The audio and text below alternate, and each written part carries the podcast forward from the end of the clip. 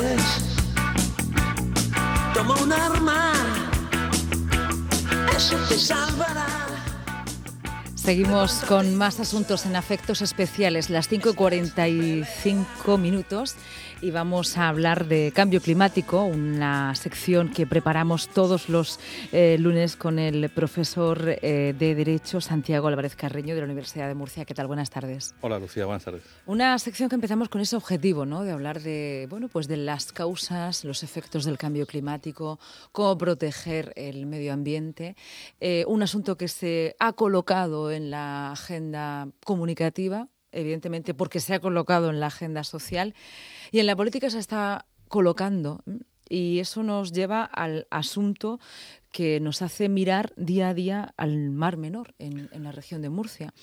Lo, primero que te quería preguntar, eh, Santiago, es, como profesor que eres en la Universidad de Murcia, el Departamento del Derecho Administrativo, eh, desde la Universidad de Murcia, ¿cómo lo veis y qué vais a hacer?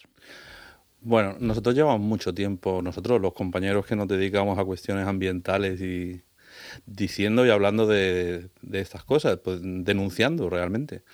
Pero ha habido, ha habido durante mucho tiempo en esta región y fuera un manto de silencio. Es decir, lo primero era matar al mensajero. Es un mensaje ecologista, no es una fuente fiable, no son datos ciertos. Y lo segundo era negar la realidad. Si no se negaba la realidad, se negaba la gravedad de la realidad. Bueno, pues si, en fin, el desarrollo es lo que pasa y mm, estos son daños que se podrán recuperar, en fin, se negaba ese aspecto y se nos acusaba de dramatizar y de, de alguna manera, ser enemigos del desarrollo y, en fin, un ambiente realmente que ya no de ahora, de hace, porque esto que ha sucedido en el Mar Menor se veía venir desde hacía mucho tiempo y se anunciaba desde ámbitos científicos y nosotros desde el ámbito jurídico también lo teníamos claro. Sí. Desde el ámbito jurídico, Cuéntanos, porque quizá los, bueno, podemos desconocerlo un poco más, ¿no? El incumplimiento flagrante del derecho en esta región, con total impunidad.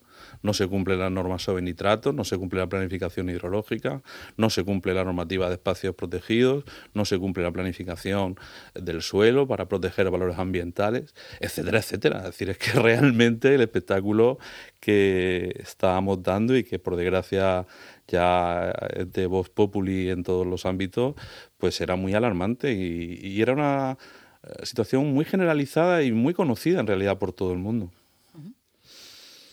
Mm, hasta que llegó el sábado pasado, este no el anterior, y se habla de colapso. También me gusta recordar que hay una investigación desde la Fiscalía, donde bueno, pues sabremos cuáles son los resultados. De momento hay una investigación llama también la atención algunos de los acontecimientos o noticias. Hoy sabemos que más científicos del comité científico abandonan el comité científico, como que el rizo se riza eh, durante eh, todos los días.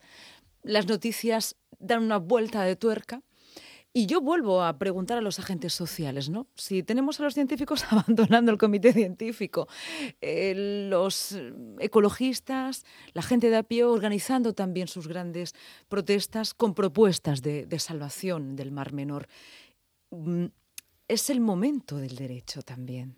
Sí, eh, casi diría sin querer ser grandilocuente que es el momento de la justicia para el Mar Menor es el momento de que los responsables de lo que, de que eh, los daños que se han producido pues se han llevado ante la justicia, en la vía penal si procede, en la vía contencioso administrativa, para exigir la responsabilidad y la indemnización de los daños. Pensemos que hay muchos propietarios, muchas personas que han hecho inversiones en negocios, en apartamentos, no todos están eh, mal construidos, en fin, bastantes de ellos habría que revisarlos, pero también hay muchas personas que de buena fe y a los que no conviene culpabilizar, no como hace algún dirigente político, simplemente han creído honradamente que era un buen sitio para branear, para que sus hijos, sus nietos, disfrutaran y ahora ven cómo sus inversiones, sus sueños, sus ahorros, pues se han despilfarrado por unos políticos absolutamente incompetentes y que han mirado para otro lado. Pues eso también genera responsabilidad, responsabilidad patrimonial, porque eso es cuantificable. Ahí hay unos daños económicos valorables en relación a personas determinadas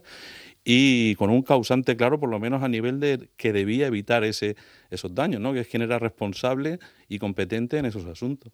Por tanto, aquí estamos hablando del derecho penal, administrativo y del derecho civil las responsabilidades patrimoniales. Hay una palabra que, planea en, las redes sociales, en los medios de comunicación, ecocidio.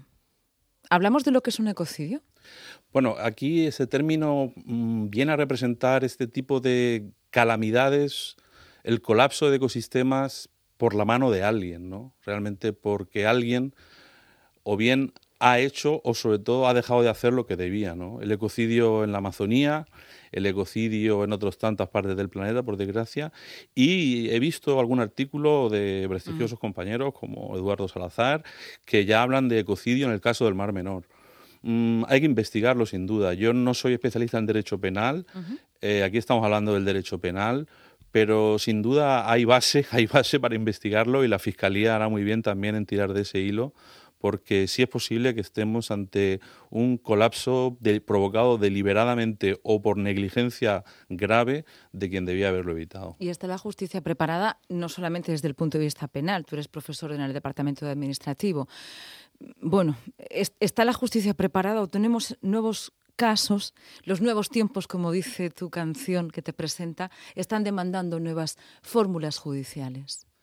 Bueno, a veces yo aquí mm, no podemos cargar en la justicia como administración pública, que la justicia al final son unos funcionarios con unos medios eh, más o menos actualizados, más o menos suficientes para atender las funciones que tienen que cumplir. Pensemos que aquí hay que recabar muchas pruebas, hay que hacer muchos análisis. Lo que sucede es que en el Mar Menor realmente todo esto está sabido ha sabido desde hace mucho tiempo. Pensemos que en 2016 fue ya la sopa verde, fue la eutrofización.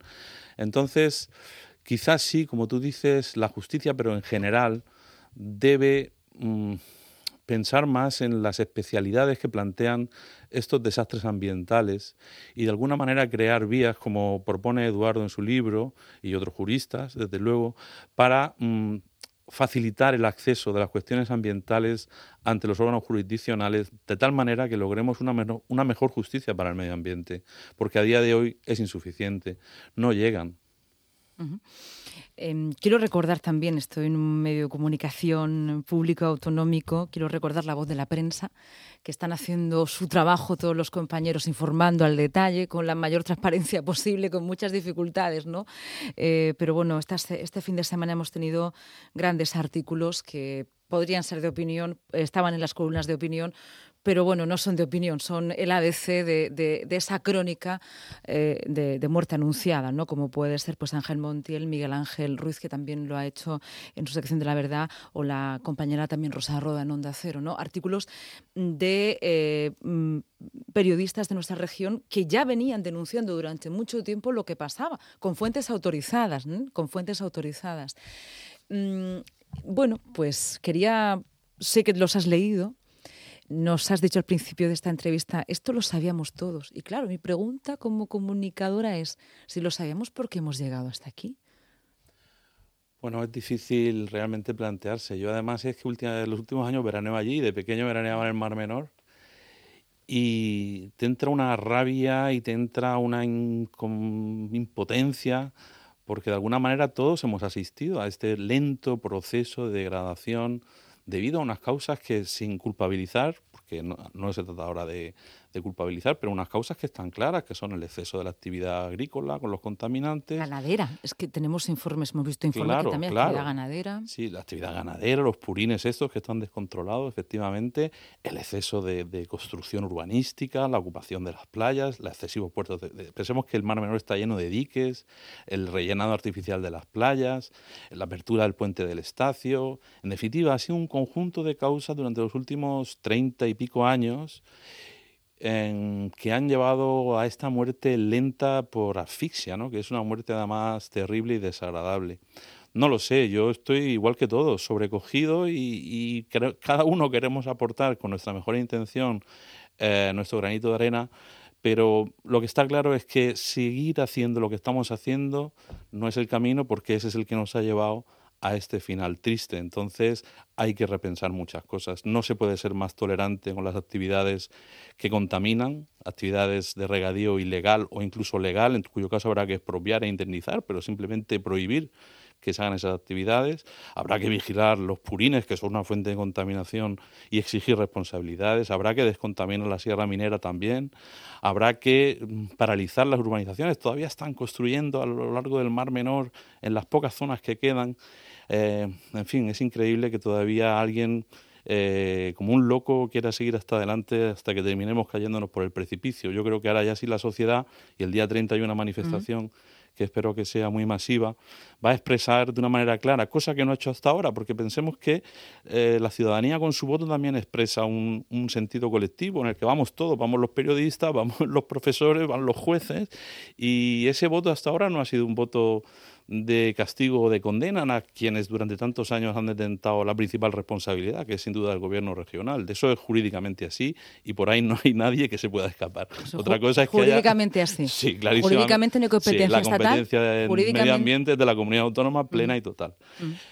Con independencia de que haya competencias concurrentes de los municipios y, por supuesto, del Estado a través de la Confederación Hidrográfica. Pero la política ambiental es una política autonómica y todos sabemos qué política de medio ambiente se ha hecho en esta comunidad autónoma desde los últimos 25 años. Creo que la Comisión de Medio Ambiente está encargada a Vox en esta legislatura. Pues sin comentarios. Bueno, es, así. Bueno, por cierto, estamos hablando de esto mientras hay un pleno en la Asamblea Regional, ya a punto de terminar también, donde, eh, bueno, pues será una sesión de control al Gobierno. Sabremos las conclusiones y las preguntas que se le ha hecho nada en unos instantes en, en los servicios informativos. Nos quedan unos minutitos para, para finalizar. Hablabas de esa manifestación el día 30. La semana que viene podremos volver a hablar de, de esa manifestación y, bueno, y anunciar también pues ciertas programaciones especiales que vamos a hacer desde ahí.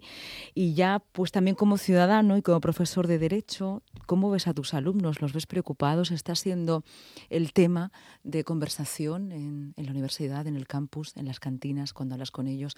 Porque es muy importante la sensación de la gente joven que se está formando en, la universidad y en Derecho.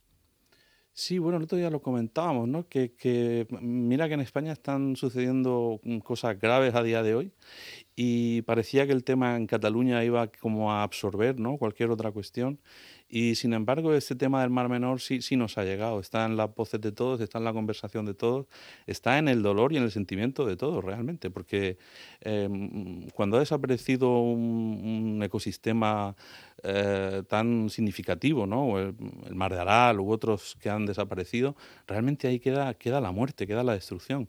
Y es en lo que estamos. Entonces, lógicamente, sí, sí se percibe en los campus, en las cafeterías, en las conversaciones, la presencia y omnipresencia de este tema y esperemos que sea eso lo que definitivamente haga el hueco y la fuerza necesaria para cambiar las cosas que hay que cambiar, que hay que cambiar muchas. Bueno, pues Santiago, te doy las gracias. Eh, aquí en los medios de comunicación necesitamos escuchar vuestras voces.